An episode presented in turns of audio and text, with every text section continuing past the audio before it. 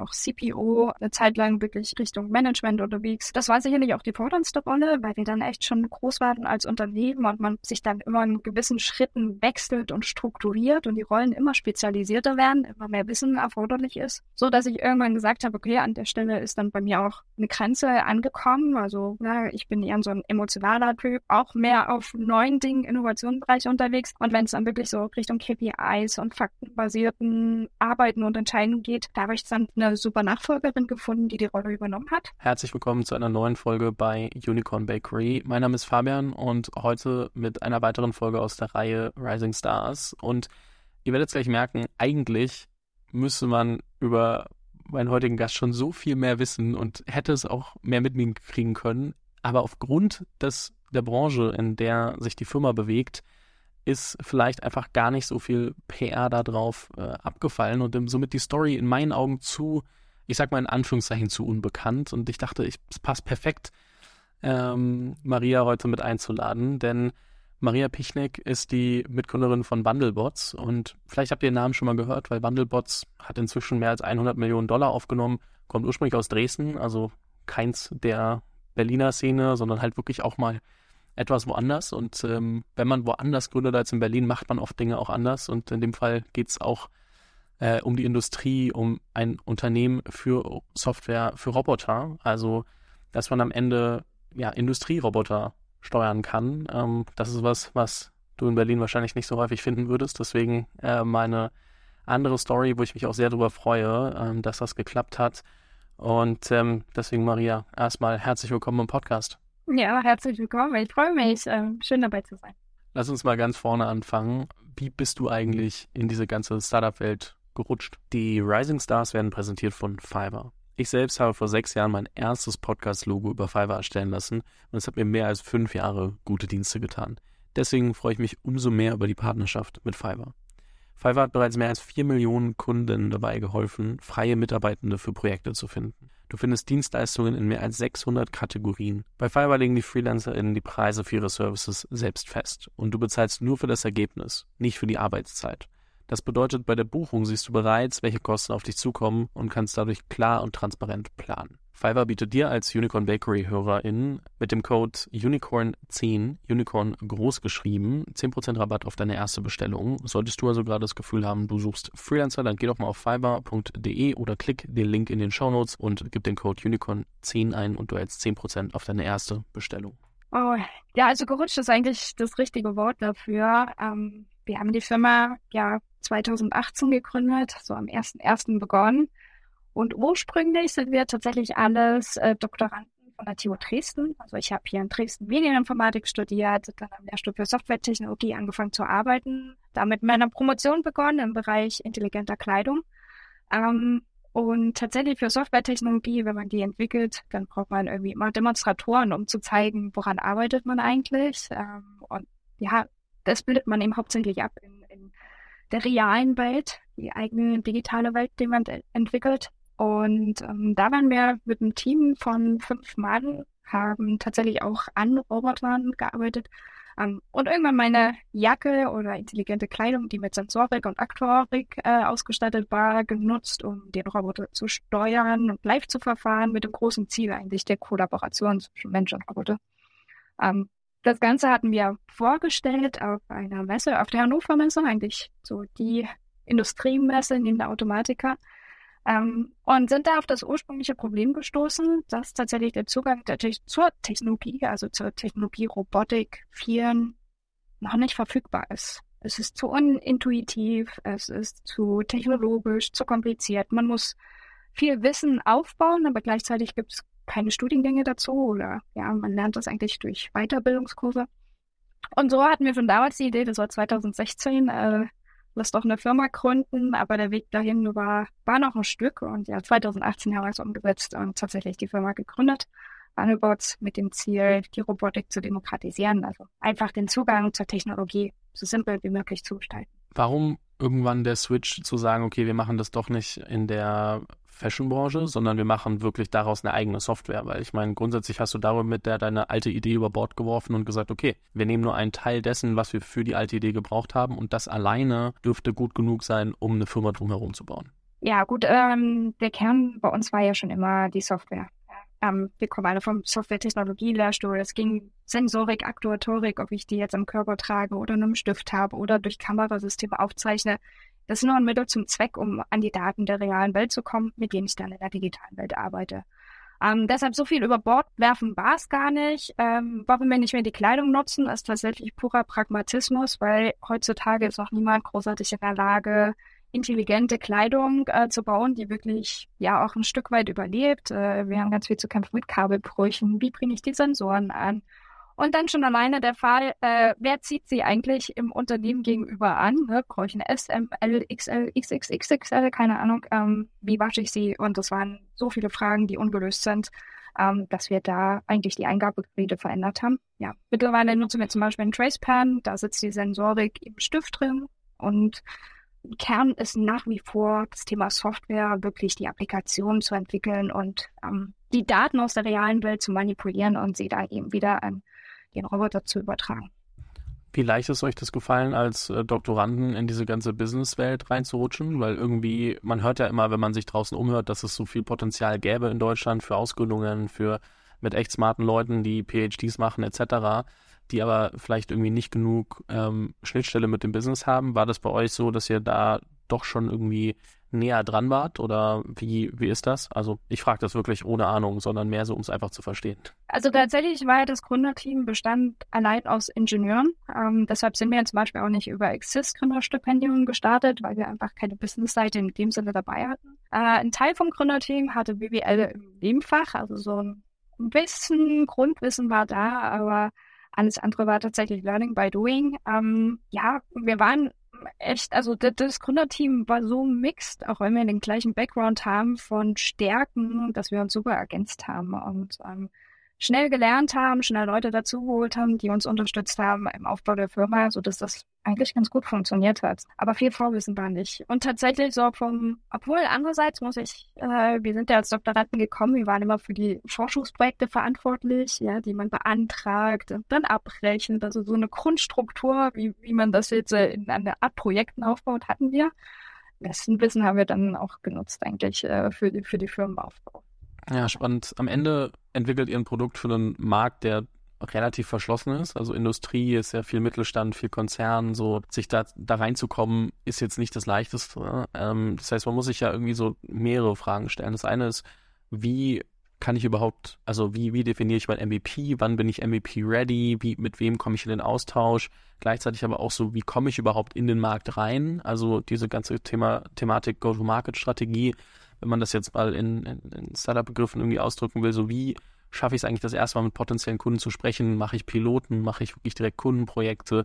Mache ich Projekte oder verkaufe ich direkt die Software? So, das sind ja sehr viele Fragen, die man sich stellen kann. Wie hat das bei euch angefangen? Was waren so die ersten Schritte, um wirklich auch mit der Industrie in Austausch zu kommen und dann ähm, herauszufinden, was die wirklich brauchen und was sie vielleicht auch nicht brauchen? Also der erste starke Schritt war sicherlich, dass wir bei der Firmengründung äh, starke Business Angels mit an die Seite bekommen haben, die gerade eben auch so eine Art Türöffner im B2B-Bereich sind, die gleichzeitig aber auch ganz viele Learnings haben äh, und uns aufschlauen, ne? wie, wie geht man damit um, wie geht man am besten vor. Also wir haben zum Beispiel Henrik Thiele an Bord, ähm, der ist super gut vernetzt und vertratet das ist äh, Schritt Nummer eins, sicherlich äh, gute Business Angels an der Seite zu haben, die eben einen da auch ein Stück weit mit ja, Perspektive geben, wo man lang geht. Ansonsten tatsächlich haben wir das, was du schon gesagt hast, das Repertoire ausprobiert. Also wir haben, und wir haben auch heute Teams, die unterschiedlich arbeiten, ne? die einmal projektbasiert arbeiten, andere wiederum, die MVP-basiert arbeiten,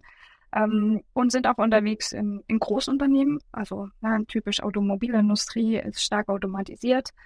Da ist sicherlich auch hilfreich, dass wir mittlerweile in der Branche einen Namen haben und, und besser reinkommen. Also es ist und auch andersrum angefragt werden. Also nicht nur wir sind diejenigen, die anfragen, ob wir ähm, zusammenarbeiten können, sondern es passiert auch andersrum.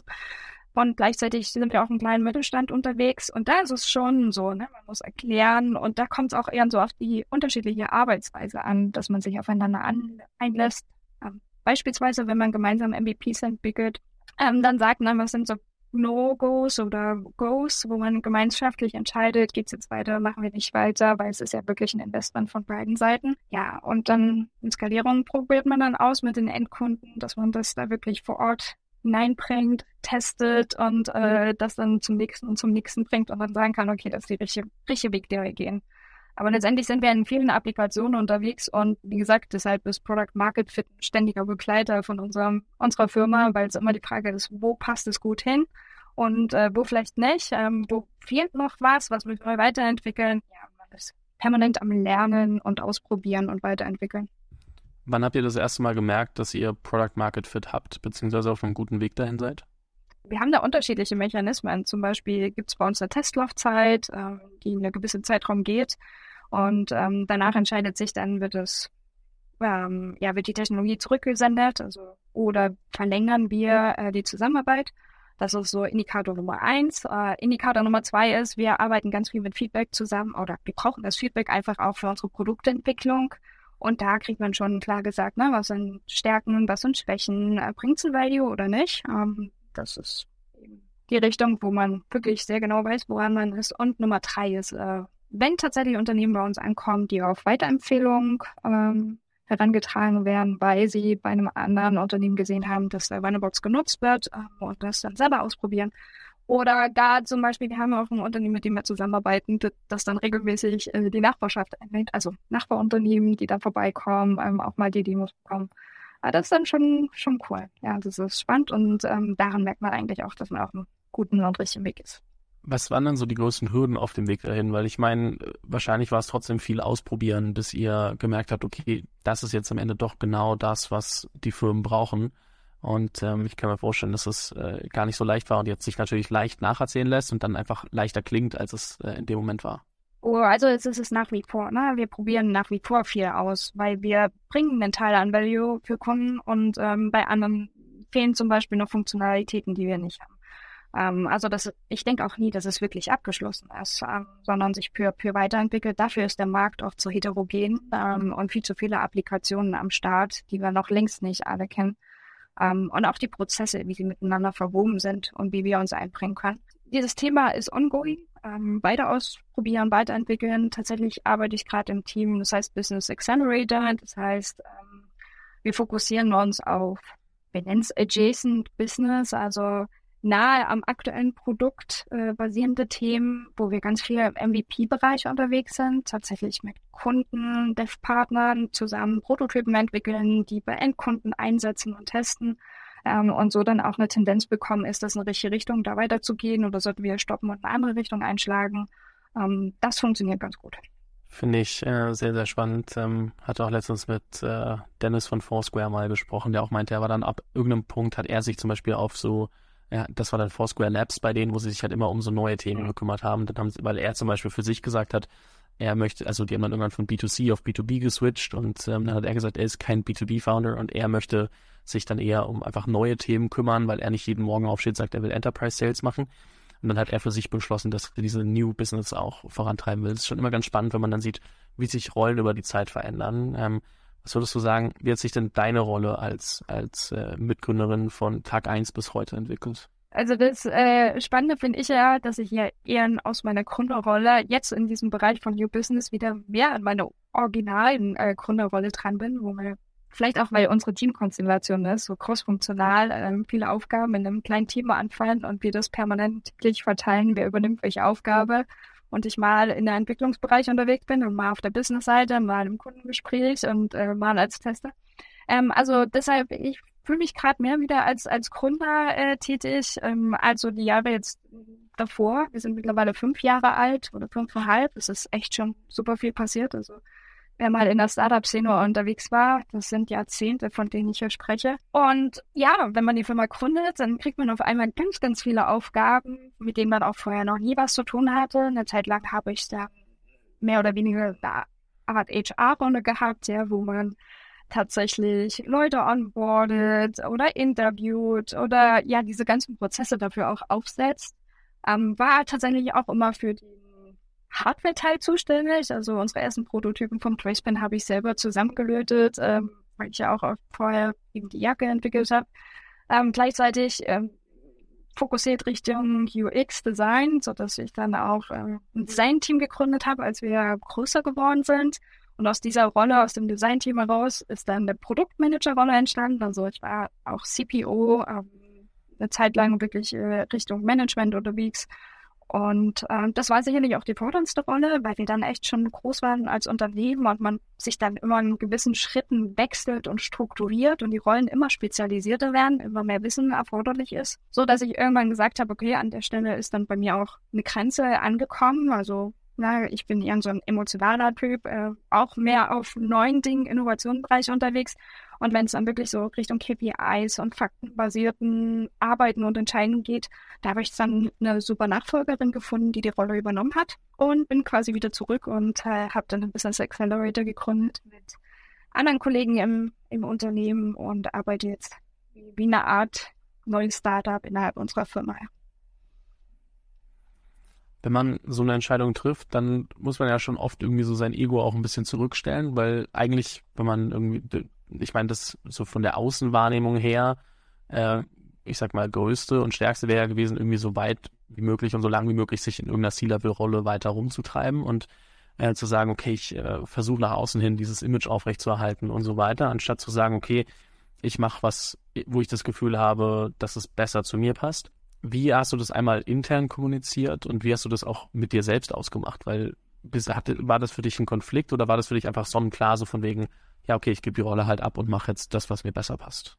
Also spannenderweise war es tatsächlich am Anfang für mich sonnenklar und ähm, okay, es ist ja auch nicht man, man erkennt ja nicht nur seine Schwächen, sondern erkennt auch Stärken. Ne? Das tut in einer gewissen Weise gut. Aber wie gesagt, seine eigenen Schwächen zu erkennen, das tut verdammt weh. Aber auch sie ein Stück weit anzuerkennen, tut weh. Ansonsten bin ich eher ein Mensch, der sehr offen und ehrlich damit umgeht, einfach weil es mir gut tut. Und ähm, ich mag das auch sehr von anderen reflektiert zu werden, mir Reflexionen einzuholen, damit ich eben auch weiter daran wachsen und mich entwickeln kann. Ähm, ja, also die, die Kommunikation dazu war ziemlich geradlinig. Ne? Ich habe auch gesagt, wir brauchen hier jemanden in der Rolle und äh, gleichzeitig möchte ich wieder was tun, wo ich für mich das Gefühl habe, mehr Wert zu bringen.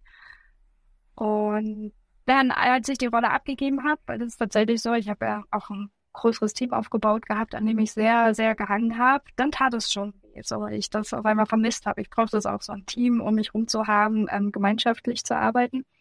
Ähm, und das darf man auch oft nicht unterschätzen, wenn man Rollen abgibt. Ich nenne es so, es ist wie so eine Trennung zu durchlaufen. Ne? Dann kommen auf einmal Emotionen, man ist traurig und irgendwann akzeptiert man es dann wieder auch und man verortet sich wieder neu in der Welt, in der man ist.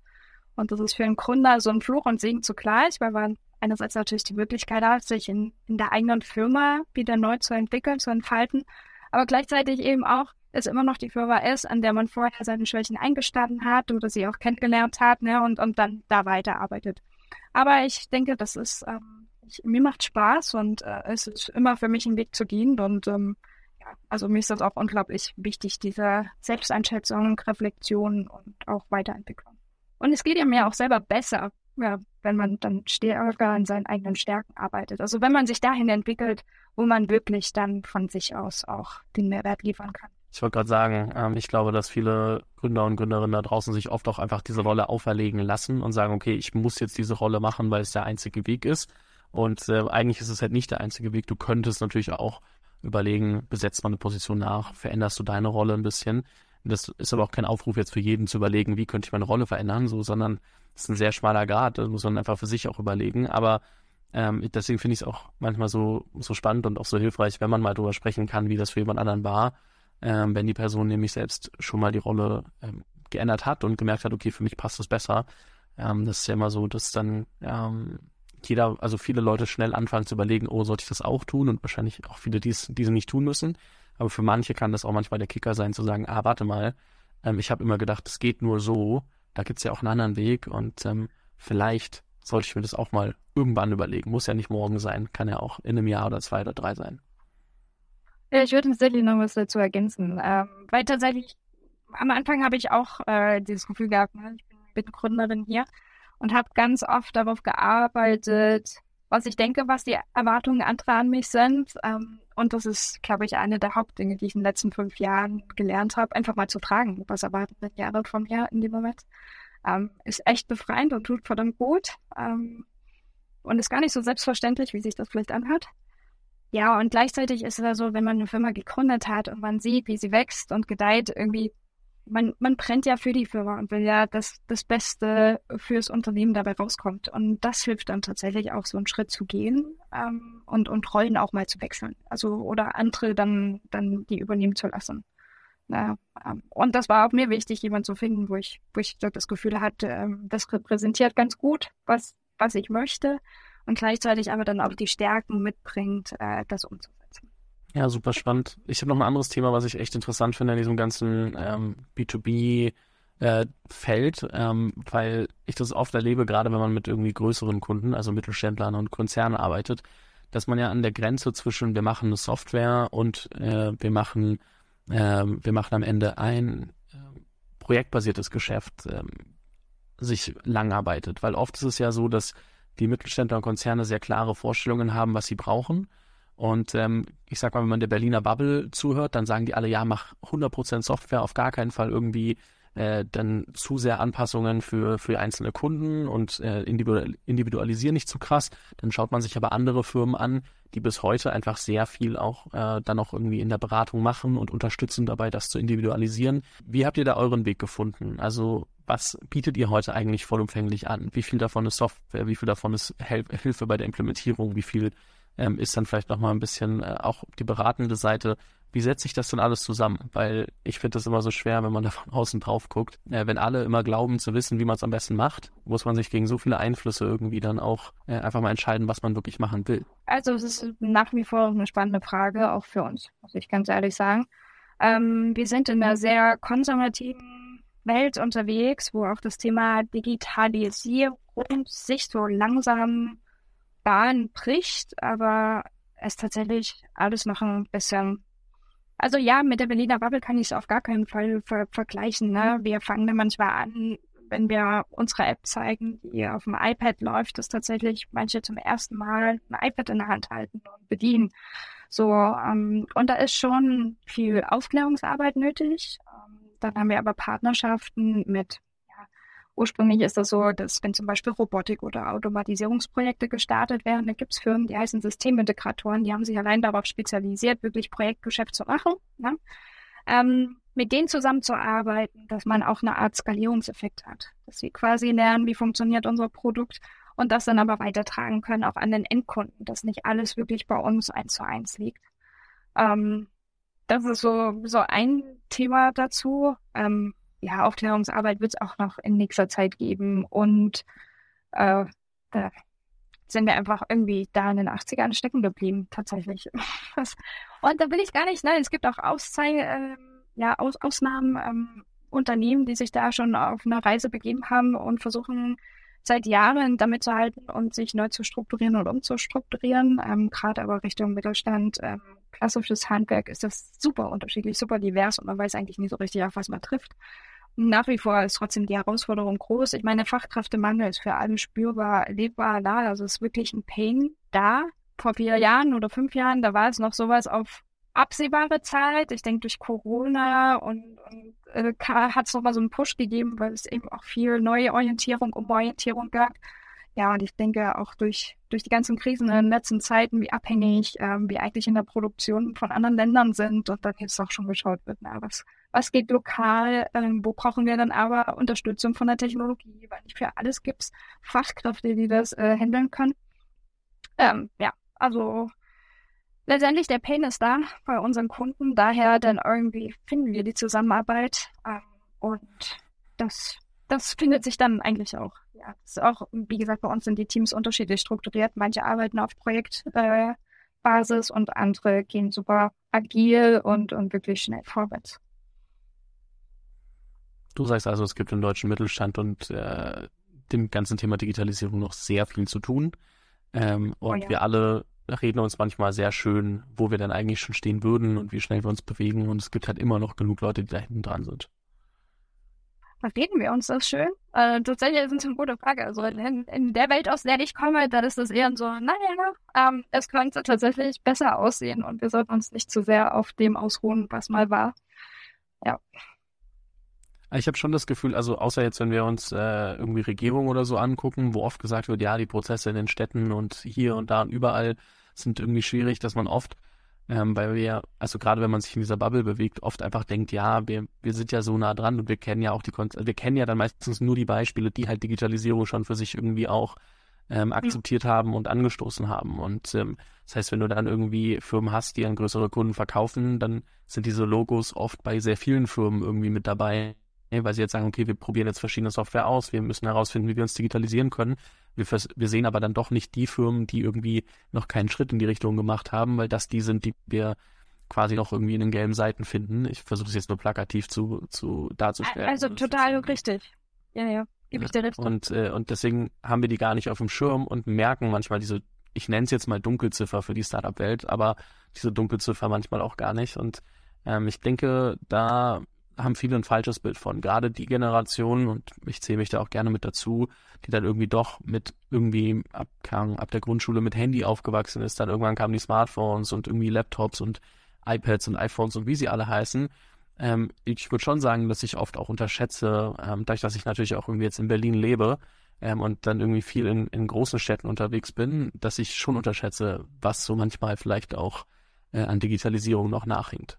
Also würde ich jetzt natürlich, ja, Großunternehmen kann ich, würde ich jetzt auch nicht vergleichen damit, war. Und ja, manchmal fängt es an den Grundlagen an. Ähm, wir haben zwar auch große Unternehmen, mit denen wir zusammenarbeiten und wenn wir denen dann zum Beispiel fragen, na, wie viele Roboter habt ihr denn im Einsatz oder die, wie viele Roboter stehen denn bei euch rum? So, so da geht schon los, weiß niemand. Ähm, also irgendwie auch, auch selbst die Dokumentation äh, zu digitalisieren, das ist äh, ein Thema. Und ja, es fehlen einfach so ein paar Grundlagen, die wir auch gern nutzen. Und gerade wenn wir eben auf Daten arbeiten wollen, um unser Produkt weiterzuentwickeln, ja, dann, dann geht das schon mal los. Na, wie kommt man da ins Netzwerk rein? Oft ähm, hat man das LAN, äh, man beschäftigt sich mit einer IT-Abteilung und, und so weiter und so fort. Also das ist super unterschiedlich und da gehen wir ganz unterschiedliche Wege und ähm, ja, sehr heterogen zusammengefasst gesagt.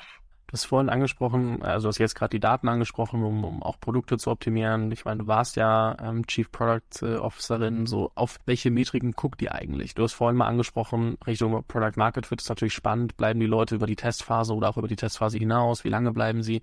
Aber was sind dann so Nutzungsmetriken? Ist das ein, wie viele Roboter werden eigentlich darüber bedient? Wie viele, ähm, wie oft werden die eingesetzt? So, was sind denn so, so die granulareren Metriken, auf die man schaut, um zu verstehen, ob eine Firma ähm, gerade wirklich ein Power-User ist oder ob die das halt mal benutzen.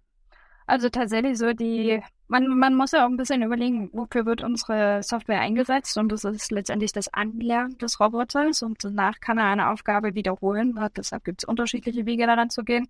Für uns ist als Weiterentwicklung fürs Produkt natürlich spannend. Wann wird es eingesetzt? Wie lange wird es eingesetzt? Ähm, wird zum Beispiel auch dieser Teaching-Vorgang abgebrochen oder wird er erfolgreich durchgeführt? Und gleichzeitig dann natürlich, wie oft oder wie lange ist der Roboter im Einsatz? Ähm, also wird er wirklich für die Aufgabe ein, eingesetzt und äh, kann, er, kann er das abschließen? Das ist tatsächlich schwierig, an die Daten ranzukommen. Da sind wir auch ja, es ist nicht vergleichbar gerade mit der B2C-Welt, ähm, wo man da aus seiner App alle Daten ziehen kann. Auch wenn wir selber eine App entwickeln, aber darauf zurückzugreifen, ist super schwierig. Und das ist was, wo, wo wir uns weiterentwickeln müssen und was immer mehr auch Akzeptanz findet. Ne? Wir haben auch Unternehmen, für die ist das total okay. Und wir haben auch Unternehmen, für die ist das ein No. Also da wird dann gesagt, ja, und jedes gute Produktmanagement-Buch fängt nämlich mit einer guten Datengrundlage an und äh, die schaffen wir uns gerade. Also das geht immer mehr los und wir können auf immer mehr Daten aufbauen und muss tatsächlich auch ehrlich sagen, es gibt sonst nicht viele Daten, auf die man vorher zugreifen konnte. Also Robotik und auch wenn Google und Co. da immer weit voraus ist und gesagt hast, das, das ist schon alles irgendwie, die entwickeln das und die bauen das. Aus der Industriedaten dazu hat man bisher noch nicht. Und das ist, glaube ich, auch ein großer Mehrwert, den wir haben, diese Daten einzusammeln und daraus zu lernen und eben auch die ja, unsere Abläufe, unsere Applikationen zu verbessern und anzulernen. Ja, du hast gerade schon gesagt, ähm, ich, ihr habt jetzt immer mehr Datengrundlage, worauf ihr einfach noch mehr äh, und bessere Entscheidungen treffen könnt. Und das ist ja das, wie du sagst, worauf Produktentwicklung im besten Fall basiert und äh, im besten Fall ab Tag eins, aber das ist nun mal nicht immer möglich. Und ähm, gleichzeitig muss man sich dann eben auch überlegen, okay, wie treffe ich denn am Anfang Entscheidungen? Also wann habe ich das Gefühl von, das ist genug, um eine Entscheidung zu treffen. Und ähm, da ist dann der Mix aus Schnelligkeit, aus irgendwie versuchen, die richtigen Informationen zusammenzukriegen, ähm, gleichzeitig dann auch die Gespräche natürlich mit den Kunden und dann irgendwie zu hoffen, dass man da irgendwie so ein Datenset für sich erstellen kann. Aber was sind deine Tipps und, und Gedanken für Gründer und Gründerinnen, die sich in dieser Phase befinden, wo sie zwar gerne mehr Daten hätten, aber einfach noch nicht an alle Daten rankommen und trotzdem halt mit dem Produkt vorankommen müssen? Ähm, also was ich nach wie vor empfehlen kann, ist MVP-Bau und tatsächlich äh, damit rauszugehen und zu testen und äh, Erfahrungswerte einzusammeln. Ähm, Im B2C-Bereich vermutlich auch schneller möglich oder schwer für mich zu sagen, ne, bei uns im B2B-Bereich ähm, laden wir tatsächlich dann Kunden ein, wo wir denken, es geht in die gleiche Richtung und machen dann einfach mal Tests hier bei uns im Büro, ähm, Interviews und beobachten die, die Nutzenden, um dann Entscheidungen zu treffen. Und ähm, ja, sicherlich dann auch nicht gleich technologisch so in die Tiefe einzusteigen, dass es perfekt gelöst ist, sondern dass wir den nächsten Schritt gehen können, äh, wenn wir eine Entscheidung getroffen haben, um zu überprüfen, ne, ob unsere Hypothese richtig war oder nicht, ähm, oder ob unsere Entscheidung richtig war oder nicht.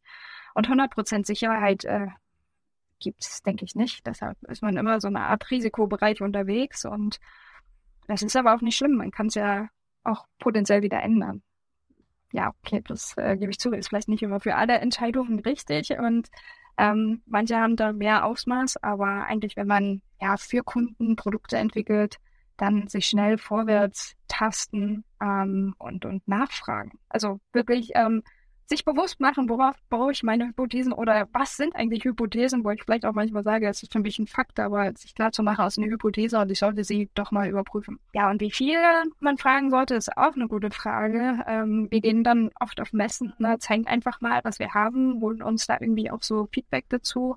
Ja, rufen Kunden an, also Cold Calls sind tatsächlich auch so ein Thema, oder Entwicklungspartner und holen dann ihr Wissen mit dazu oder ihre Meinung auch mit dazu ab.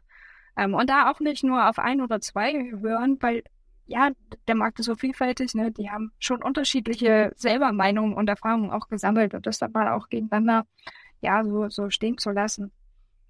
Also eigentlich ist es äh, kommunikativ tätig werden. Das ist eine Empfehlung, die ich habe. Mit Leuten reden, so viel wie möglich äh, und sich Informationen ansammeln. Was war in der ganzen Zeit äh, von dieser ersten Produktentwicklung, was waren so die, ich sag mal, die scrappiesten Features oder Sachen, die ihr entwickelt habt, wo ihr gesagt habt, okay, es kommt jetzt halt doch mehr drauf an, dass wir mal rausgehen können und ähm, mit jemandem drüber sprechen können und nicht irgendwie das perfekte Produkt zu zeigen.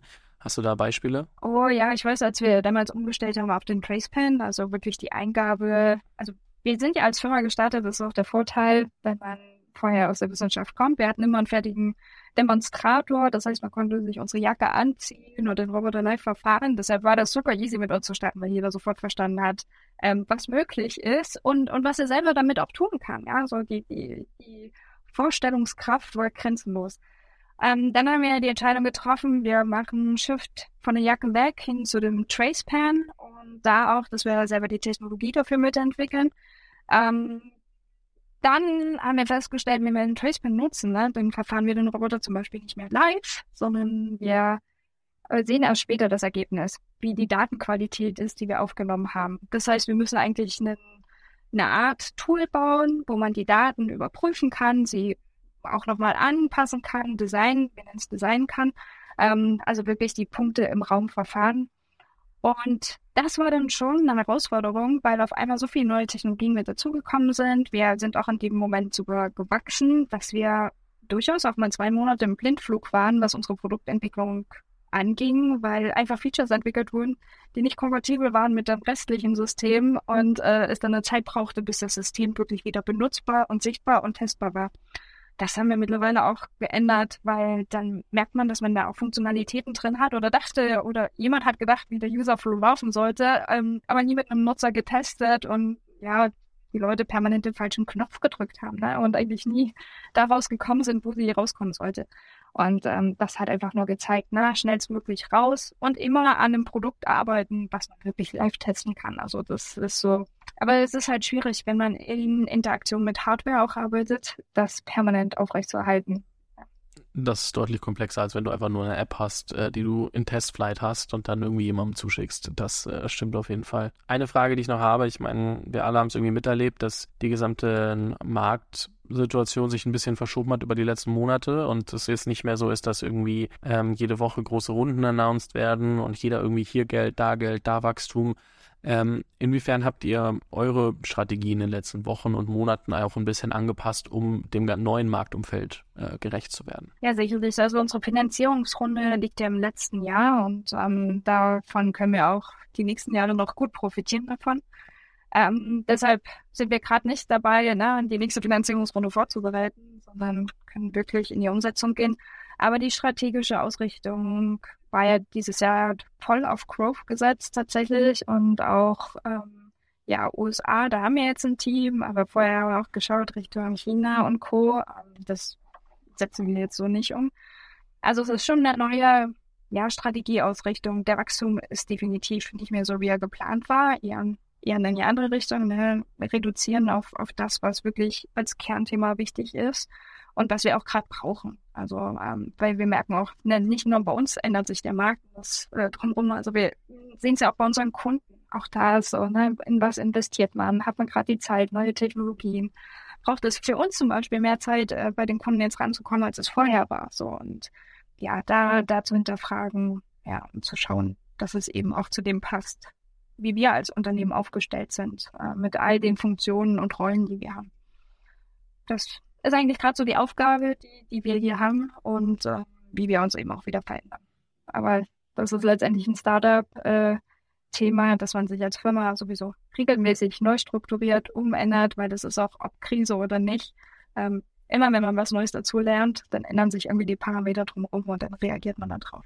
Absolut. Lass uns mal über die, also wir gehen einmal ganz kurz in die Freelance Corner, powered by Fiverr, ähm, weil ich es gerade bei euch super spannend finde. Ähm, ihr seid in der Industrie, ihr seid ganz anders unterwegs als viele der Firmen, mit denen ich sonst so spreche. Und äh, deswegen mal die Frage auch an, an dich, welche Rolle spielen Outsourcing und, und Freelancer für euch? Also es ist ganz unterschiedlich. Wir haben auch Freelancer bei uns mit dem Unternehmen am Start. Und ich würde tatsächlich auch sagen, das ist so ein Thema, kommt drauf an, in welchem Team sie mitarbeiten also sei es im HR äh, oder sei es in dem Engineering-Bereich und wie dann das Team tatsächlich auch die Kultur hat. Ne? Manche Teams, die funktionieren am besten, wenn man wirklich präsent ähm, da ist oder, weniger, wenn es eben dann remote zugeschalten ist oder gerade besser, wenn man remote arbeitet. Ich glaube, das ist sehr individuell, aber ja, da wo es passt, da passt und wo nicht, da muss man dann eben schauen, dass es äh, entweder nochmal jemand gibt, der reingeholt wird oder man einfach nochmal nach anderen Freelancern schaut. Wie entscheidet ihr, ob ihr die Stelle mit einem Freelancer besetzt, die Position äh, mit einem Freelancer besetzt oder doch mit einer Vollzeitposition? Weil klang halt schon so, als ob ihr euch in mehreren Bereichen dann auch äh, Unterstützung holt. Ja, also ich, ein ganz klassisches Beispiel ist natürlich, wenn man im Technologie-Stack irgendwie sagt, na, wir müssen da mehr entwickeln, wir brauchen Unterstützung. Als wir als Unternehmen gestartet sind, waren wir zwar präsent in, ja, in der Automatisierungswelt, also wir haben gar keine Probleme gehabt, Maschinenbauer zum Beispiel bei uns einzustellen aber haben per se oder einfach keine Frontend-Entwickler im iOS-Bereich gefunden. Ne? Damals war ja Novo auch in Dresden noch so der größte, größte Markt für Frontend-Entwicklung und der Rest, der saß in Berlin. So. Und, und warum sollten wir nach Dresden kommen? Ähm, das hat sich mittlerweile geändert, aber damals haben wir zum Beispiel viel auf Freelancer zurückgegriffen, einfach weil wir die Unterstützung brauchten im Team, ähm, aber dann trotzdem auch gemerkt haben, es ist einfach, ja, die, die, die App zu entwickeln ist eins unserer Hauptthemen ähm, deshalb brauchen wir auch starke, starke Leute vor Ort und ja, es sind immer mehr und mehr ähm, fest ins Team reingekommen. Aber es ist eigentlich immer so, wenn man merkt, irgendwo, man braucht ganz dringend jemanden, findet aber so schnell niemanden, dann greift man auf Freelancer auch zurück. Ja, ist, glaube ich, für viele spannend zu hören, weil oft denken Gründer und Gründerinnen, mit denen ich spreche, halt einfach auch, okay, wir brauchen alle Positionen sofort Vollzeit und sofort in-house ähm, und vergessen manchmal, dass man auch schrittweise dahin kommen kann oder auch situativ unterstützen kann und dann entscheiden kann, was für eine Person brauche ich denn eigentlich wirklich. Ich glaube, das ist ähm, schon auch manchmal so, darf man manchmal öfter äh, überlegen, muss ich immer alle sofort ähm, einstellen. Ich glaube, wir werden auch viel sehen in den nächsten Monaten, wo Leute äh, oder Firmen auf jedes Problem irgendwie Leute geworfen haben und Geld geworfen haben, die vielleicht auch Probleme bekommen könnten, weil sie dann einfach ähm, doch ihre Kosten auch nicht unter Kontrolle behalten haben etc. Das ähm, ist schon auch, wird ein spannender Faktor über die nächsten, über die nächsten Monate. Maria, eine letzte Frage habe ich noch. Und zwar, wenn du so ein bisschen in die Zukunft guckst, sagen wir mal drei bis fünf Jahre, du kannst ja aber auch zehn Jahre als Horizont nehmen. Was ist so euer Nordstern? Wo soll die Reise für euch in Zukunft hingehen? Okay, wir sagen ja immer, wir krampeln den, den altmodischen Robotikmarkt um und ich glaube, da sind wir auch gerade echt gut dabei. Ja, der Nordstern ist tatsächlich. Robotik klingt aber so neu, ne? Also Robotik klingt an sich nicht altmodisch. Ja, das ist äh, tatsächlich das, was wir aus Film und Hollywood und, und Sci-Fi kennen. Ja, auch für mich war Robotik früher so die Speerspitze neuer Technologien und äh, dann kommt immer mal wieder von Boston Dynamics oder so, coole Videos äh, über, über Twitter rein. Und dann geht man tatsächlich raus an den Markt und wir arbeiten wirklich mit Industrierobotern, ja, das darf man nicht vergessen, mit Robotern, die was handeln, die einfach auch mal ein Mehl sagt von einer Palette auf die andere tun. Da ist jetzt gar nicht so viel Spannendes oder Intelligenz dabei. Ne? Es ist wie so ein Werkzeug, was aber eben auch nur einmal, was aufwendig programmiert werden muss. Ne? Das Tolle ist ja, dass Roboter flexibel sind eigentlich und gleichzeitig damit so viel Komplexität schaffen, sie zu handeln. Ähm, und was wir gerade sehen, ist, dass zum Beispiel auch die großen Robotikhersteller, äh, die suchen auf einmal nach UI, UX-Entwicklern. Ähm, vor fünf Jahren wurden wir noch belächelt für die Idee, Robotik zu demokratisieren und dann über einfache Designlösungen und Softwarelösungen die Technologie zugänglich zu machen. Ja, und das ist eigentlich äh, das große Ziel ist, ähm, wir arbeiten ja an, auch an der Plattform, ein klassisches Startup-Thema. Und äh, unser Nordstern ist äh, Every Robot in Every Company in Home runs on Bundlebox. So, das leitet uns eigentlich, egal in welchem Jahr wir uns bewegen, äh, voran. Man könnte auch einfach so die Microsoft-Vision, äh, so wenn man sie umschreiben wollen würde, wäre so a robot in every home or in every company or a smart robot or however. No, es wäre so in dem Fall, weil es ja doch irgendwie nochmal was anderes ist, als, als wenn man jetzt einfach nur die nächste Software macht. Super spannend. Nee, klingt mega gut. Ähm, also vielen lieben Dank. Ja, nee, spannenderweise dürfen wir das Thema auch schon Satya Nadella äh, vorstellen. Er hat die Parallelen auch schon gezogen, ja, zu The Next Microsoft. Super spannend. Ähm, du, Maria, vielen lieben Dank für, für all die Gedanken, für das Teilen deiner, deiner ganzen Erfahrungswerte.